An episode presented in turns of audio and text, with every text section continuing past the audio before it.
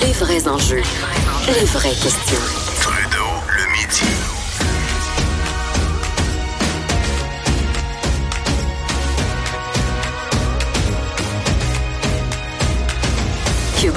Ça fait déjà un bon petit bout qu'on a l'impression qu'on est en manque, en mal de confiance envers nos institutions au Québec, que ce soit le système de justice et euh, parfois la police au cours des derniers mois, de dernières années.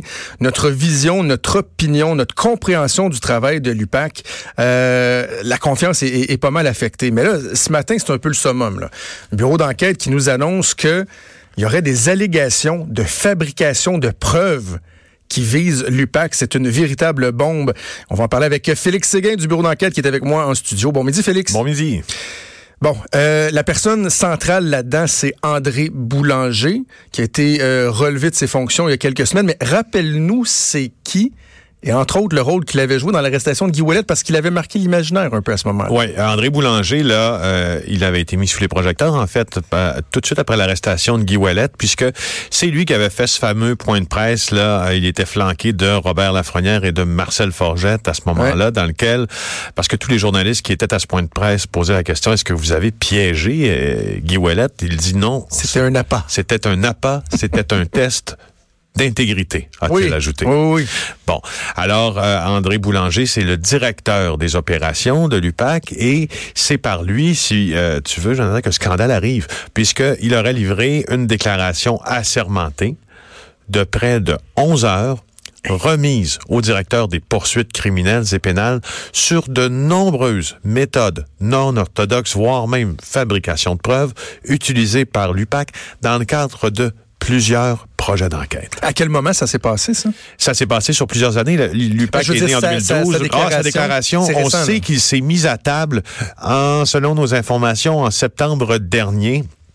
Et on nous dit qu'il a collaboré à l'enquête du Bureau des enquêtes indépendantes qui enquête sur l'enquête, sur l'enquête, sur les fuites. Euh. Euh, et euh, et euh, il collaborerait aussi avec le DCP, le DPCP. Ce faisant, le DPCP, et c'est ça qui est important dans ce, ce qu'on affirme aujourd'hui au Bureau d'enquête, c'est que fort du témoignage de euh, Boulanger, le DPCP étudierait présentement un projet d'accusation contre plusieurs employés de l'UPAC. T'imagines? C'est- immense. Mais euh, euh, allons dans les faits. De quoi parle-t-on lorsqu'on parle de fabrication de preuves dans ce qui dans ce qui est allégué là? Écoute, euh, on a une bonne idée de tout ça, sauf que, à vrai dire, là, ce n'est pas euh, confirmé par assez de sources indépendantes pour qu'on puisse s'avancer là-dessus. On en a une bonne idée. Il y a beaucoup d'informations qui circulent. Je peux te dire une chose, c'est que euh, il avait marqué l'imaginaire euh, Boulanger pour quelque chose qui est probablement revenu sur le tapis. Tu sais, quand euh, Guy Ouellet est arrêté dans l'affidavit du fameux projet A, là, le projet qui concernait Guy Ouellet, c'est le projet A. Dans cet affidavit-là, euh, Boulanger affirme qu'il était sur la 20, l'autoroute 20 à un moment donné, et puis, oublie pas, là, il est directeur des, in- des opérations de l'UPAC. C'est pas un patrouilleur de la Sûreté Non, du non. Québec. là. Puis à un moment donné, il intercepte une voiture pour un excès de vitesse 114, je pense, sur la 20. Et là, hasard, c'est Guy Ouellette, comprends-tu? Et Sur le lequel il enquête, les enquêteurs au placé s'amusent à intercepter des voitures qui Bien roulent sûr. 14 de km heure au-dessus de la limite. Ben c'est ça. Hein? Ben oui. Alors bon, alors tu vois, il y a plein de petits trucs comme ça qui, comme on, comme nos sources disent, ne sont pas raccords dans les affidavits. Mm. Euh, Est-ce que ça peut être de ça dont il est question et de d'autres affidavits dans d'autres projets d'enquête? Peut-être, comme je le dis, on peut pas le confirmer avec assez de sources indépendantes pour pouvoir soit l'écrire dans nos- le journal ou le dire dans, un reportage télé ou à ce micro. Donc là, il y, a, deux avenues qui sont euh, absolument essentielles à aborder. Il y a les impacts que, ça peut avoir sur des dirigeants, sur des gens en place à la Sûreté du Québec. On pense par exemple à Martin Prudhomme qui a été relevé de ses fonctions, Robert Lafrenière qui a démissionné euh, un peu dans, dans, dans la tourmente si on veut. Donc là, ce qu'on pense, c'est que, tu l'as bien mentionné, il pourrait même avoir éventuellement dépôt d'accusation. Je dis pas nécessairement envers les deux personnes que je viens de mentionner, mais qu'il y aurait plusieurs personnes qui pourraient être visées carrément. Là. Ben justement, et si ces personnes-là sont visées, c'est que euh, M. Boulanger deviendrait, au fond, le témoin de la couronne et le témoin principal de la couronne dans ce dossier-là. Et s'il devient le témoin principal, euh, sa crédibilité là sera scrutée à la loupe.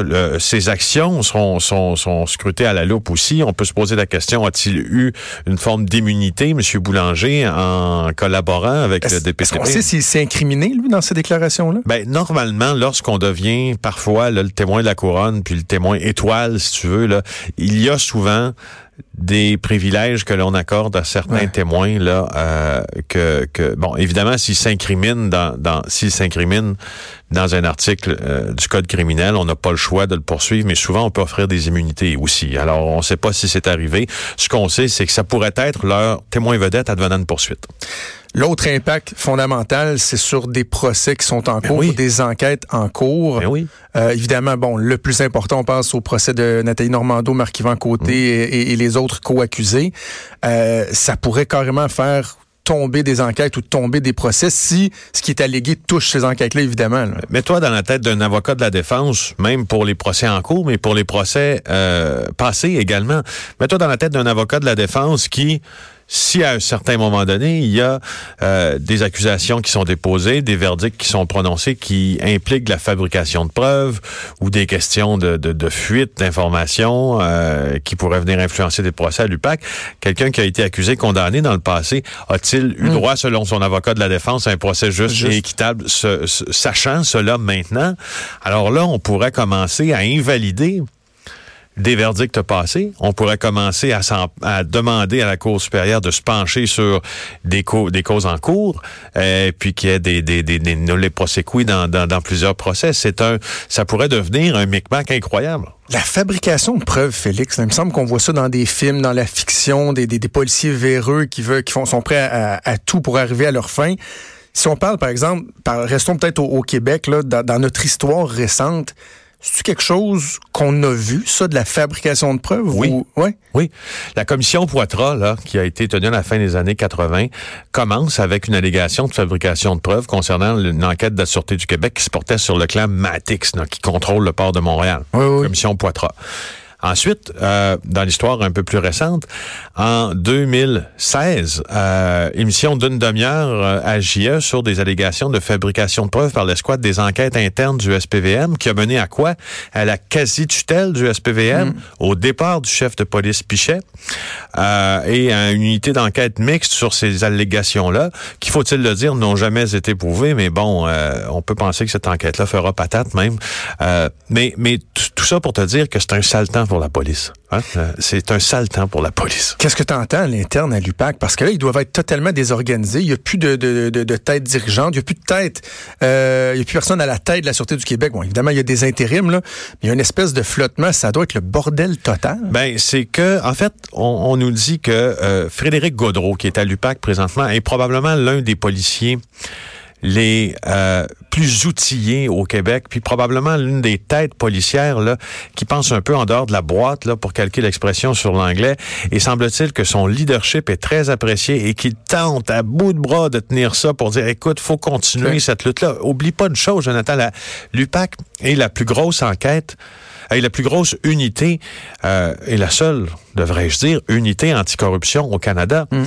euh, n'y a pas une autre province qui a ça. Pourtant, il y a sûrement une autre province qui a une partie de nos problèmes. Là, ah Donc, le geste de création du PAC, on dira bien ce qu'on voudra, mais c'est un geste qui euh, qui est noble et euh, le mandat de cette escouade-là l'est tout autant mais euh, il faut continuer, en tout cas, ce qu'on dit à l'interne à l'UPAC, c'est qu'il faut absolument continuer à faire fonctionner cette, escouade-là. C'est trop important, les pas en avant qu'on a ah fait comparativement aux autres provinces, pour que tout le travail s'annule. Alors, mais ça va prendre une bombe à fragmentation, souvent on dit à l'interne, pour qu'il y ait quelque chose qui change. La nouvelle est sortie ce matin. Euh, tu es sur le terrain depuis ce matin. Est-ce qu'on a beaucoup de réactions? Est-ce que, comment les gens... les, les, les... Des tonnes, en fait. Les partis d'opposition, évidemment, réagissent énormément.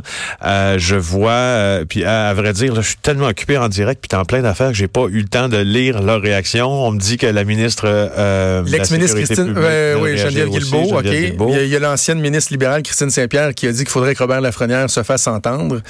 Ah, ce serait pas de mauvaise Euh, idée. Venant des libéraux, par contre, c'est quand même particulier. Ce serait pas de mauvaise euh, idée de l'entendre. En euh, tout cas, moi, je serais, on l'a tenté, on a tenté de parler à Robert Lafrenière à de nombreuses reprises sans aucun succès.